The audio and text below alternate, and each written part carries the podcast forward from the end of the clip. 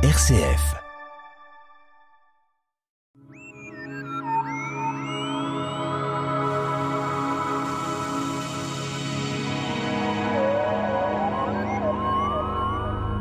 Comme depuis des millénaires, Vénus est une planète la plus lumineuse, car très proche du Soleil. Elle est comparable à la Terre dans son diamètre, mais une température de 450 degrés, c'était vraiment difficile d'y séjourner. Notre invité, Nicolas Rossetto, du club Astronomie des Pléiades. Alors Vénus, euh, deuxième planète euh, solaire. Bonjour Pierre, euh, bonjour à tous. Donc Vénus, dont nous allons parler aujourd'hui, est la deuxième planète du système solaire par ordre de distance au Soleil. Alors, une lumière particulière, parce qu'on en reparlera après, qui fait que c'est un troisième astre le plus lumineux, semble-t-il, de la planète, enfin de la de l'univers en quelque sorte. Alors de l'univers, en tout cas de, de, notre système solaire. Donc quand on regarde dans, dans le ciel, euh, nous avons des astres qui sont lumineux. Le plus lumineux d'entre eux est notre étoile, le Soleil. Ensuite vient la Lune, compte tenu de sa proximité. Et en troisième position, en effet, la, la planète Vénus, compte tenu de sa proximité et de sa taille. Oui, alors justement, elle est très proche du, Soleil. Euh, si on peut la situer au niveau des kilomètres, enfin des UA, comme on dit, entre la Terre et le Soleil, c'est une distance assez proche. Donc en effet, nous avions parlé des, des, UA, des unités astronomiques. Donc une unité astronomique correspondant à la distance moyenne entre la Terre et le Soleil. 150 millions de kilomètres. Si on regarde la distance moyenne entre Vénus et le Soleil, ça correspond aux deux tiers, c'est-à-dire deux tiers de 150 millions, 100 millions. Alors, il y a, elle est en direction du Soleil, bien sûr. Alors, on parle de deux mots particuliers, angulaire et élongation. Est-ce que ce sont des mots contraires, mais ça explique certains phénomènes En effet, lorsque nous, nous parlons de la, la planète Vénus, on dit d'ailleurs que c'est une planète inférieure, c'est-à-dire que elle est plus proche du Soleil que la Terre, donc nous l'avons dit juste avant. Et euh, ce qui veut dire que lorsque nous regardons euh, en direction de Vénus, nous la trouverons toujours un petit peu à gauche ou un petit peu à droite du Soleil, jamais de l'autre côté. Donc on va parler de son élongation, c'est-à-dire de son éloignement angulaire de notre point de vue par rapport au Soleil. Et si on pouvait pointer le soleil avec un compas, on ouvrirait le compas d'une quarantaine de degrés sur la gauche ou sur la droite, et ça nous donnerait la zone dans laquelle va se situer Vénus tout au long de l'année. Alors, distance du soleil, si elle est très proche du soleil, elle fait le tour du soleil plus vite que la Terre. En effet, elle fait le tour du soleil en à peu près 224 jours, mais il se trouve qu'elle tourne aussi sur elle-même en à peu près 243 jours, c'est-à-dire autant de temps, et à une différence particulière par rapport à la Terre, elle tourne en sens inverse, ce qui veut dire que le Soleil se lève à l'ouest. Alors, euh, quand on parle du tour du Soleil, euh, ça veut dire que, étant très proche, euh, on peut même penser qu'elle ressemble à la Terre, paraît-il, puisqu'elle a un diamètre égal à la Terre. Oui. Est-elle habitable, alors, cette planète, puisque la Terre est une référence? On pourrait se dire oui, elle est, elle est habitable, il fera seulement un peu plus chaud, mais il se trouve que son atmosphère est tellement dense que l'effet de serre est considérable et il fait euh, en moyenne 400 degrés à la surface. Donc on, on, pourrait y habiter à condition de pouvoir y aller. Donc une surface, si on peut dire, complètement sableuse, rocailleuse? Alors la surface est essentiellement, euh, oui, ro rocailleuse. Euh, compte tenu de la température, aucune trace d'eau liquide n'a été, euh, en tout cas aucune trace d'eau liquide ni solide n'a été détectée à sa surface. Et en effet, avec cette température-là, on va dire qu'il est impossible d'y vivre. Oui, alors cette coïncidence diamètre-Terre, c'est uniquement une histoire de configuration. Il n'y a pas de très grande référence avec la Terre. En effet, d'ailleurs, si on s'intéresse à des systèmes extrasolaires, c'est-à-dire des planètes qui tournent autour d'étoiles, d'autres étoiles, on se rend compte que à ces distances-là des étoiles, on peut retrouver des planètes de taille très très différente de celle de la Terre.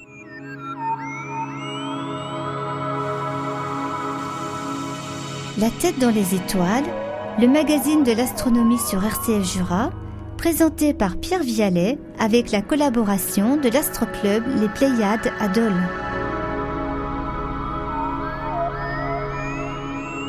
Nous sommes toujours avec notre invité Nicolas Rossetto, donc du club d'astronomie Les Pléiades, pour parler de cette planète Vénus, qui est particulièrement lumineuse parce qu'elle est très proche du Soleil.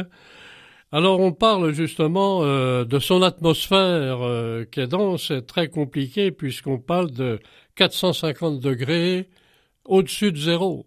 Ah oui, au-dessus de zéro, 450 degrés Celsius oui. pour l'échelle qu'on utilise en Europe euh, occidentale. Bah, une chaleur intense euh, qui fait sa proximité avec le soleil. Voilà, qui est due à sa proximité au Soleil et qui est due essentiellement à l'effet de serre, donc finalement à la capacité qu'a la planète à garder cette chaleur au niveau de son atmosphère. Et il y aurait peut-être de l'incandescence au niveau de la planète. euh, Il y a plein de pas de buissons qui pourraient flamber. C'est une nudité totale. Ah oui, comme nous l'avons dit avant, c'est essentiellement rocailleux. D'ailleurs, de futures missions vont permettre d'aller voir un petit peu plus près ce qui se passe à la surface et un peu plus en détail, sachant que les plus fins détails qu'on peut avoir sur la planète sont de l'ordre d'une centaine de mètres. Donc pour aller trouver un buisson, bon courage. Alors c'est vrai que c'est une planète euh, qui n'a pas de satellite. C'est assez rare parce que généralement on parle maintenant, avec les découvertes des astronomes, euh, de satellites qu'accompagne une planète. Là, euh, pas de satellite connu même. Pour l'instant, aucun n'a été détecté. Donc on va considérer que la planète euh, Vénus n'en a pas. Pas de comètes, pas de météorites autour de cette planète euh, comme on peut le penser. Alors des météorites certainement à condition de, de se dire à partir de quelle taille ou plutôt jusqu'à quelle taille on va considérer euh, euh, l'objet comme, comme une météorite, comme un satellite. Par contre une comète, bon, euh, jusqu'à l'heure actuelle je crois qu'aucune comète n'a été détectée en orbite au- autour d'une planète. Mais on continue à chercher. Alors la préhistoire nous indique que, on peut dire dans notre introduction, depuis des millénaires on connaît euh, cette planète Vénus avec un nom euh, qu'on imagine bien connu de la préhistoire et de l'histoire en général, euh, une déesse, Vénus, la beauté. En effet, euh, c'est d'ailleurs euh, un astre que l'on retrouve dans beaucoup de civilisations, et pour cause, étant donné que c'était quand même, c'est quand même l'astre, le troisième astre le plus brillant du ciel, donc impossible de passer à côté, sauf si on se trouve à un endroit où euh, le ciel n'est pas dégagé.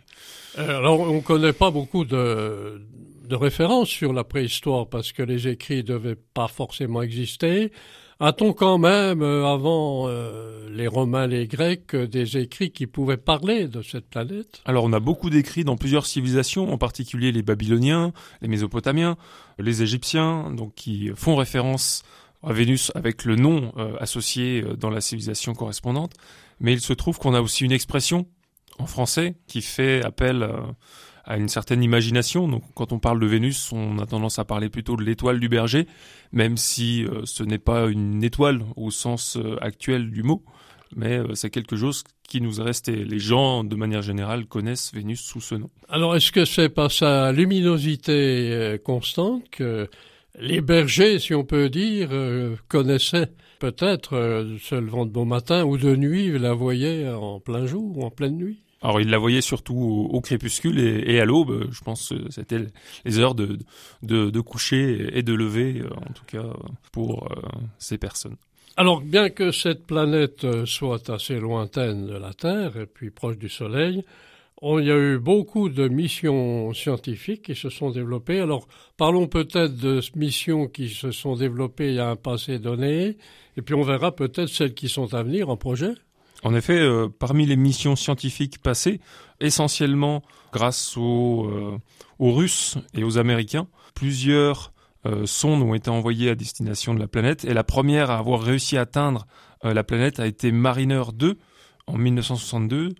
Il a fallu continuer euh, jusque dans les années 70-80 pour avoir plusieurs missions, mais pendant les années euh, 2000, pratiquement rien ne s'est passé et il faudra attendre les années 2020 et au-delà pour pouvoir y retourner. Sachant que la dernière mission qui est parvenue jusqu'à Vénus, c'est la mission japonaise Akatsuki en 2015. On devrait avoir des fusées suffisamment puissantes pour aller sur cette planète? Alors on a des fusées suffisamment puissantes pour aller sur cette planète, mais il faut des crédits et euh, des, euh, des validations des agences spatiales pour pouvoir y retourner. Alors, on a toujours cet aspect lumineux de cette planète qu'on la voit à l'œil nu. Et néanmoins, on peut penser qu'en conclusion de notre émission, deux mots particuliers, observation et caractéristique, parce que elle est vue comme une étoile lointaine en quelque sorte, peut-être un peu plus grosse que les autres. On a l'impression qu'elle est plus grosse que les autres, mais en fait elle est seulement plus lumineuse. Mais elle est tellement lumineuse que si on sait où la chercher précisément, on pourra la repérer en plein jour. Eh bien, Nicolas Rossetto, euh, pour les éphémérides de la semaine, bien sûr. Donc voici les éphémérides du lundi 17 juillet au dimanche 23 juillet 2023. Le soleil se lèvera en moyenne à 6h00 pour se coucher en moyenne à 21h25. La nuit devient de plus en plus importante. La lune sera nouvelle le lundi 17. Vous pourrez en profiter pour observer le ciel. Mercure est toujours noyé dans les lueurs du crépuscule, ça ne change pas. Vénus est encore accessible le soir, mais de plus en plus difficilement. Pour ce qui est de Mars, elle devient quasiment impossible à percevoir avant qu'il ne se couche à 23 heures. Donc, si vous essayez de la trouver, vous vous souvenez, il suffit de repérer Vénus et ensuite de rechercher Mars quelques degrés sur sa gauche avec des jumelles. Pour ce qui est de Jupiter, elle est accessible dans le ciel du matin à partir de 2h30 environ. Et enfin, Saturne va se lever encore une fois aux alentours de 23h30. Vous pouvez tenter d'observer enfin le fin croissant lunaire à partir du jeudi 20 juillet avant 22h30 euh, à l'horizon ouest. Et il se trouve que ce soir-là, il sera accompagné des planètes Vénus et Mars. Les, les jumelles pour les trouver seront indispensables. Nicolas Rossetto, merci pour SF Jura. Merci.